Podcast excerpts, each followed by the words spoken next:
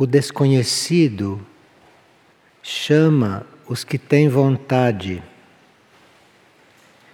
mas o próprio desconhecido, a uma certa altura, nos chama para nós transcendermos a vontade. A vontade é muito importante em certos trechos do caminho, mas quando nós já temos uma meta firme e quando não há mais perigo de nós retrocedermos, o desconhecido que nós estamos procurando nos chama para transcender a vontade, para deixarmos de ter vontade.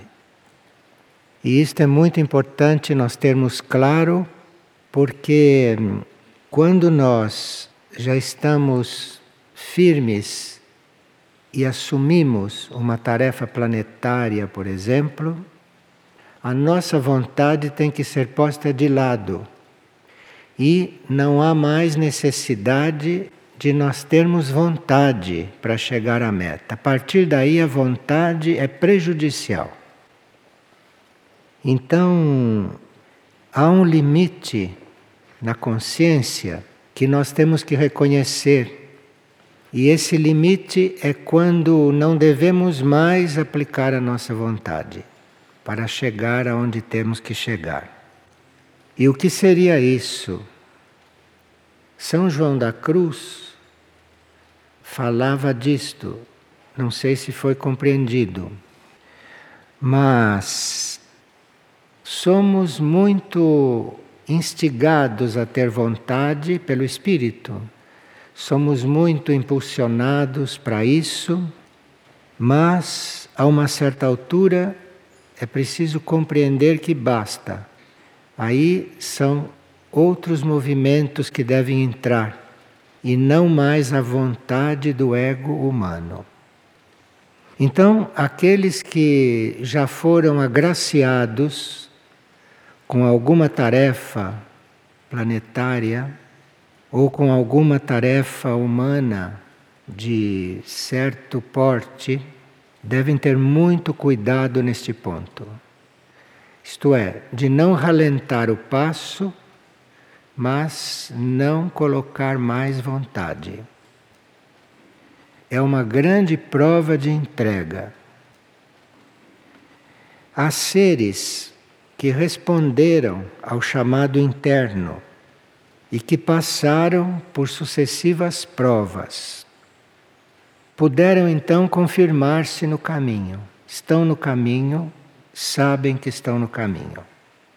E a esses seres que são chamados discípulos diante do Mestre.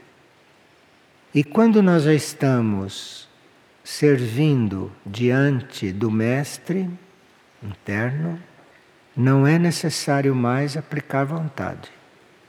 É preciso só ser fiel, persistir e com fé. Porque o excesso de vontade nesses pontos evolutivos pode apagar a luz que nos está conduzindo, porque aí a luz não é mais nossa. A luz já vem em grande parte da meta ou do mestre como diria São João da Cruz. Então, vemos que nesses casos, isto é, quando somos doados, quando já estamos a serviço, quando reconhecemos a nossa tarefa, eventualmente em benefício do planeta, a vontade humana deve se equilibrar e não só com respeito à meta, mas de um modo geral. E nós sentimos perfeitamente quando chegou o momento de regular a vontade, que foi básica e fundamental até aqui. Há pessoas que podem compreender isto, mas custam muito a admitir, custam muito a compreender que se continuarem aplicando a própria vontade como sempre aplicaram corretamente, aqui vão parar, aqui vão estacionar Porque a partir daqui a luz é outra, não é mais a luz desse raio. Então, a persistência, a fé, tudo isto continua, prossegue desta forma. E aí a gente vai percebendo que a nossa vontade humana, que a gente usou até agora, que esta vontade humana é ligada aos corpos inferiores. A vontade humana não é ligada à alma. A alma, o espírito pode inspirar que a gente caminhe e tudo isto, mas a vontade aí não vem de lá. A vontade é própria dos corpos, é a energia dos corpos. Quando eles já estão educados, quando já estão bem conduzidos, então a vontade aí é deles dos corpos inferiores. Ela sempre serviu de alavanca, sempre serviu de impulso, sempre serviu para nós dominarmos sentimentos, para dominarmos desejos, serviu para que a gente persistisse e fosse para os planos sutis, tudo isto. Mas num certo ponto, se esta vontade continuar atuando desta forma, nós não transcenderemos aquele estado humano que devemos transcender, porque estamos usando a energia do estado humano. E, neste ponto, podemos nos iludir grandemente, porque já estamos bem formados, já somos um ser humano ordenado, somos um ser humano pacífico, alguns conseguem até manter a castidade, enfim, tem todas as características de um ser quase superior. Mas nós sabemos que é possível ir além disso, não estamos nada satisfeitos de sermos um bom ser. Aqui começa a vir uma insatisfação muito grande, uma insatisfação diferente, porque a gente é bom, mas sabe que não basta. E sabe que não é esse jeito de ser bom, não. Isto quer dizer que nós já estamos sendo preparados ou que podemos ser preparados não só para uma tarefa planetária, que hoje se vê muito seres encarregados de tarefas planetárias. Mas aqui é necessária uma grande transformação, uma profunda transformação, a gente deixar de ser bom como era bom, para ser de outro jeito, que não é bom para aquele que era. É porque nós estamos sendo visados para uma tarefa um pouco maior. Uma tarefa maior, aquela de começar a estimular o despertar nos servidores servidores que começam, naqueles que entram no caminho e estão querendo servir. Então aqui é preciso uma estimulação, é preciso uma irradiação que os acabe de despertar. Mas nós não os ajudamos se eles percebem que nós estamos colocando vontade. Porque aí é um trabalho pessoal, é um trabalho do ego, querendo ajudar o outro. E isto para o servidor que está despertando parece que não serve. Ele quer despertar por conta dele. Ele não quer despertar porque você está empurrando. Esta é a psicologia humana. Então, nós temos que aqui ter um controle muito grande sobre a vontade, inclusive a vontade de fazer o bem.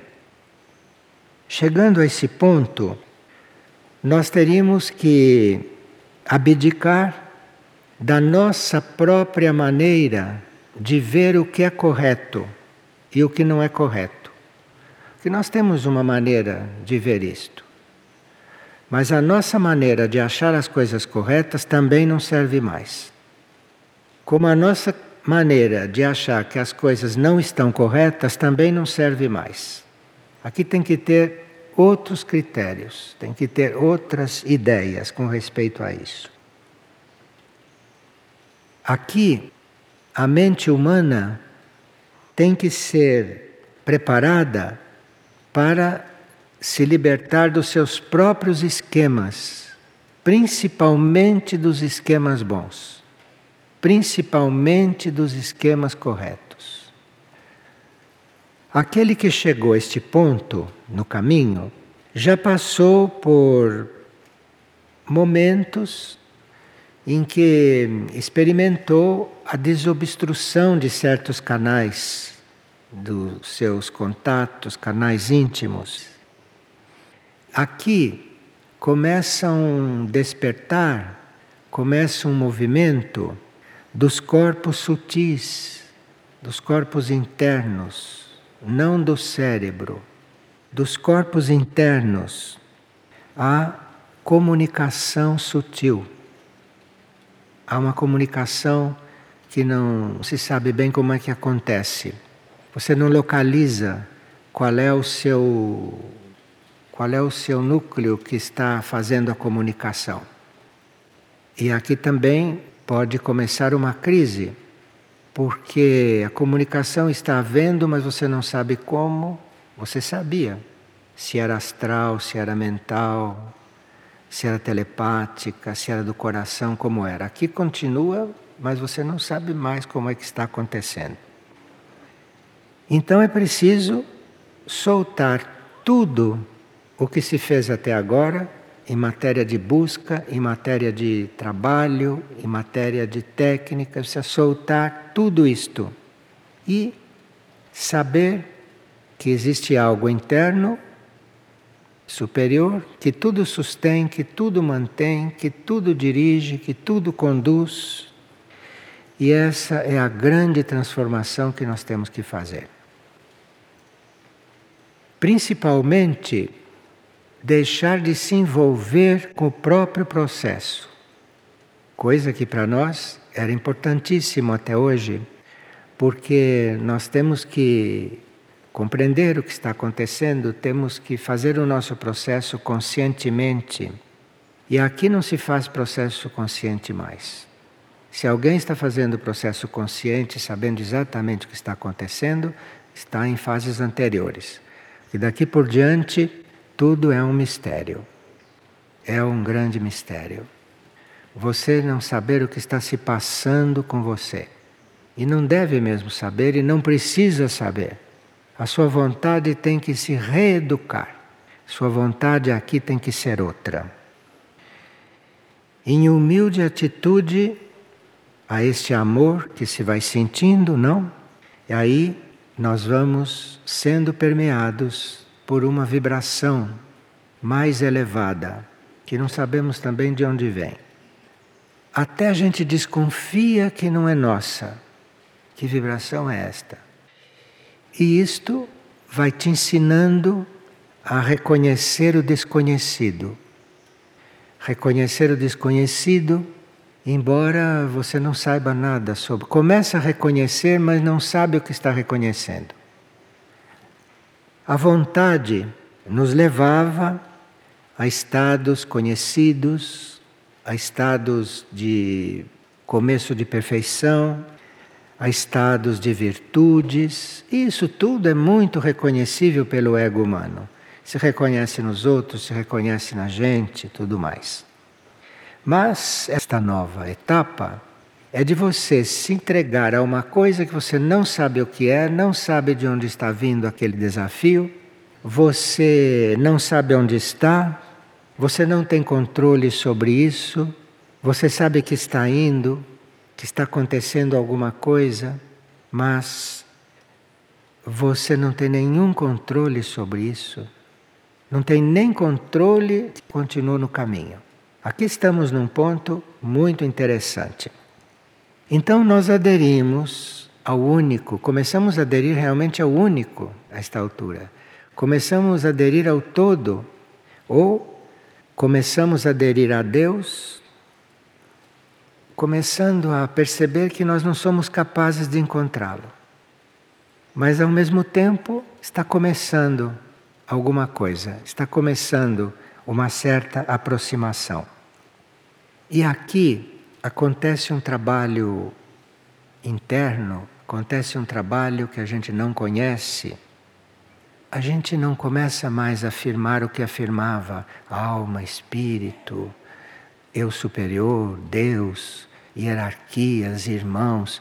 Isto tudo que a gente sempre afirmou, isto tudo agora vai ficando de outro jeito. E para nós, naquele momento, sinceramente, o que existe realmente é o plano. É o plano evolutivo. Todo o resto é de outro jeito que passa a existir para nós.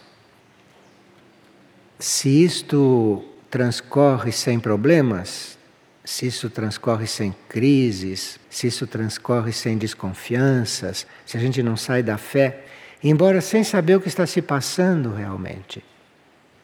Então aí estamos realmente diante daquilo que sempre buscamos.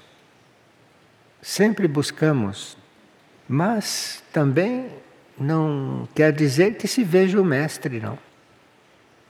E se visse alguma coisa, iria pensar que é ilusão, que é ilusão da mente. Nós sabemos que tudo é possível, mas daqui por diante não sabemos qual é o caminho, não sabemos como é que se faz, não sabemos como é que se confirma, não sabemos mais nada. Por isso, realmente nos rendemos. E é só aqui, quando se chega nesta situação, é que nós realmente nos entregamos. E percebemos que todas as entregas anteriores foram muito relativas. Que nós estamos nos entregando a Deus, a coisas, aos mestres, tantas coisas, não? Mas aqui você continuar entregue nesta situação, aqui sim você vai começar a ter uma irradiação que evidentemente não é sua, não? Dizem que é e você pensava que fosse, não tem mais nada a ver com você. E é aqui que começa o trabalho que serve para o plano cósmico, que serve para as tarefas planetárias maiores e para aquelas tarefas cósmicas. E é aqui então que o ser, que não está sabendo de nada, de alguma maneira manifesta internamente para ele mesmo que ele se entrega ao desconhecido sem nenhuma reserva. Esse é o ponto em que se tem que chegar para depois sermos confiáveis de termos uma tarefa que fica entre nós e Deus que fica entre nós e a fonte que mandou a tarefa, porque ninguém mais precisa saber. E a posição física que representaria este estado seria daquele que se mantém de joelhos, ajoelhado, olhando para o chão. Esta é a posição física que retrata este estado. E aqui começam então alguns movimentos, não? Para uma união diferente, para uniões diferentes internas, onde os raios imateriais, os cinco raios imateriais, começam a fluir. Os raios imateriais não começam a fluir do jeito que a gente é. É preciso todo este processo e é preciso que a gente esteja como atitude, como sentimento, como pensamento, como vida, ajoelhado no chão e olhando para o chão, porque não tem mais para onde olhar. É aqui que começam a fluir os raios imateriais. E os raios imateriais não são como esses raios materiais com os quais nós estamos habituados e que nos criaram. Mas os raios imateriais não têm desvios. Os raios imateriais não têm gradação. Os raios imateriais são, não são mais reguláveis. Não vêm assim devagarinho, como os outros raios, não? nos ajuda a nos habituar, depois vão ampliando a sua. Não, os raios imateriais vêm como são. fluem da forma que são, sem desvios, e portanto não pode haver nenhum átomo nosso, nenhuma molécula nossa que fique resistindo, porque não há mais resistência quando se trata dos raios imateriais. Vocês veem, não, os nossos irmãos maiores que estiveram na Terra encarnados e que estavam sob os raios imateriais, como o irmão Pio de Petreutina, por exemplo, aquele vivia sob os raios imateriais. Não tinha mais nada a ver com esses sete raios que nós conhecemos, que nós usamos e que lidamos com eles. Embora ele se referisse a ele, falasse, tivesse uma linguagem para nós compreendermos que parecia uma linguagem material.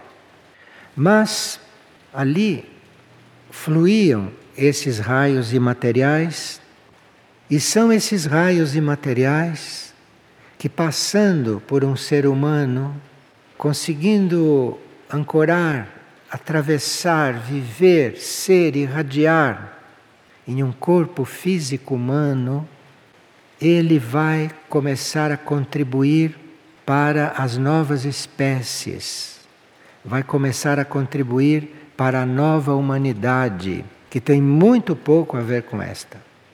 Então, esse processo de preparar a nova humanidade neste nível, esse processo é um processo de radiação porque esse processo de radiação, esses raios imateriais, são esses que vão preparar tudo. E isto é irradiado. Está irradiado, isto vai para o universo, vai para tudo. Então realmente está preparando a nova Terra e a nova humanidade. Porque a nova Terra e a nova humanidade não se prepara por setores. Cada um de nós é encarregado de um setor. Então vamos ter cuidado, vamos ajoelhar logo no chão e não pensar que estamos preparando a nova humanidade. Nós estamos encarregados de um pequeno setor, mas a nova humanidade realmente e a nova Terra começam a acontecer é a partir da presença desses raios imateriais. E o homem, o ser humano, mesmo encarnado, pode ser veículo para isso. E irmão Pio demonstrou.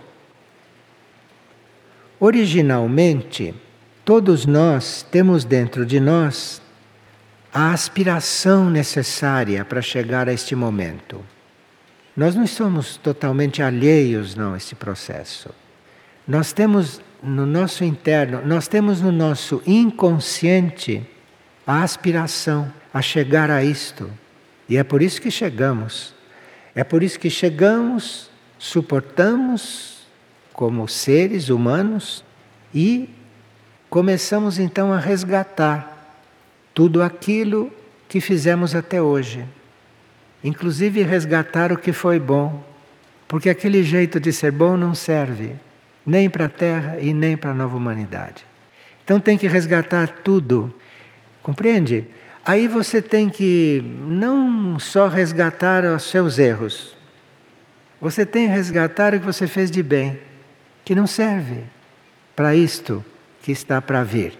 Não serve para isto que é a realidade.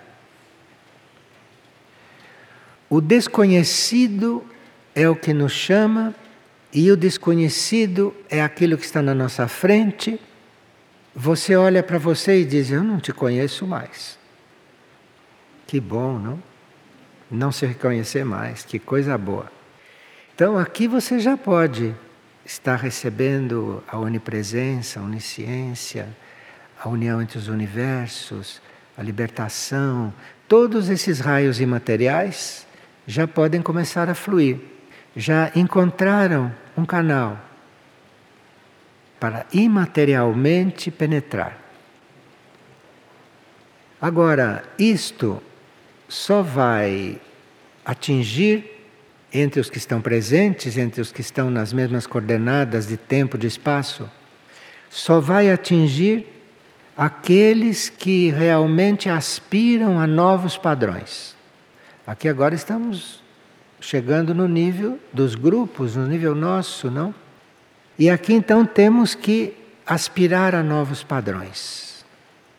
Então seria realmente um desgaste de energia, uma perda de tempo, você está lidando com aquilo que não está aberto aos novos padrões. Deixe aquilo para os curadores normais, para os instrutores normais, para os discípulos normais. Deixe aquilo para a hierarquia normal, entre aspas.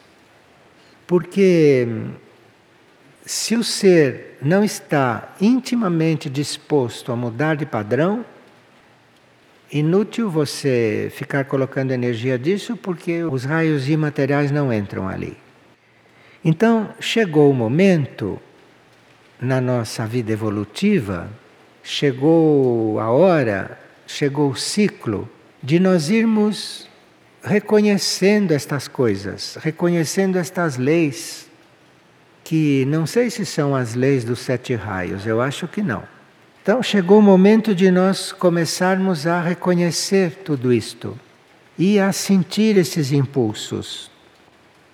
Então as tarefas daqui por diante são aquelas maiores, são aquelas cósmicas, são aquelas que nós não temos ideia do que são, e se você não tem um amor real, sincero, vivo, inquebrantável ao desconhecido, você parou lá onde estava, naquele ótimo ponto de ser um ótimo ser, de ser um grande servidor.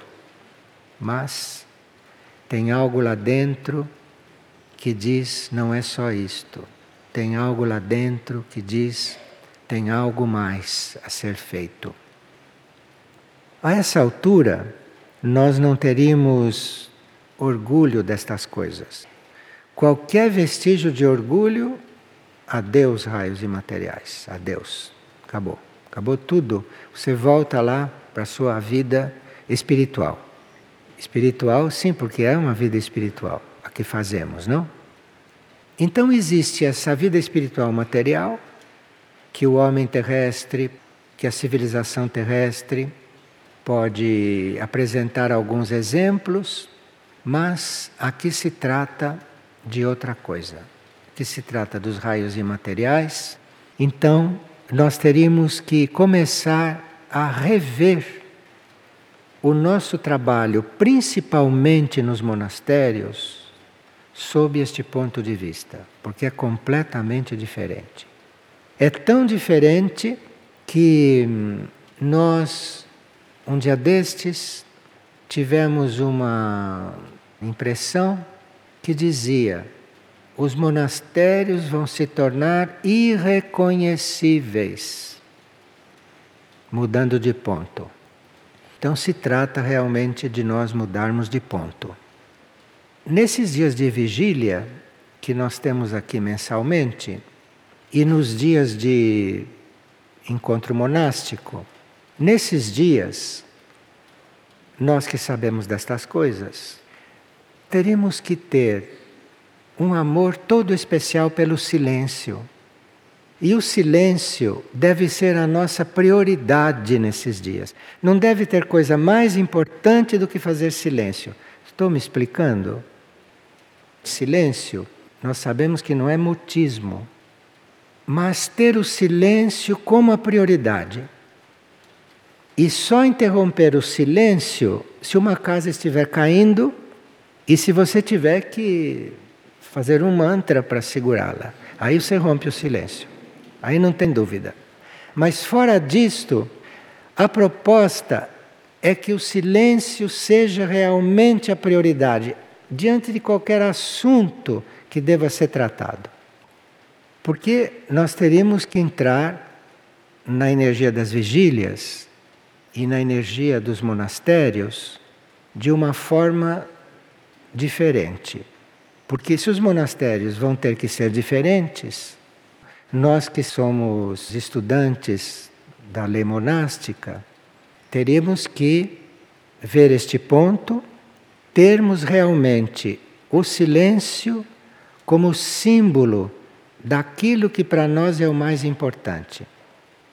Porque se nós não conseguimos isso, nós não vamos nem saber do que se trata ter os monastérios diferentes. Não vamos nem saber do que se trata. E esse silêncio físico, inclusive, esse silêncio que deve ser acima de qualquer outra coisa. Isto é como um símbolo. É como um símbolo porque nós não conseguimos perceber o que esta opção pelo silêncio está fazendo dentro desta reforma, dentro desta mudança, desta transformação. Então, nós iremos, a partir das próximas reuniões, começar a rever, fazer uma oferta de rever aquilo que hum, serão os monastérios. E se nós não chegarmos a nenhuma conclusão, não tem a menor importância.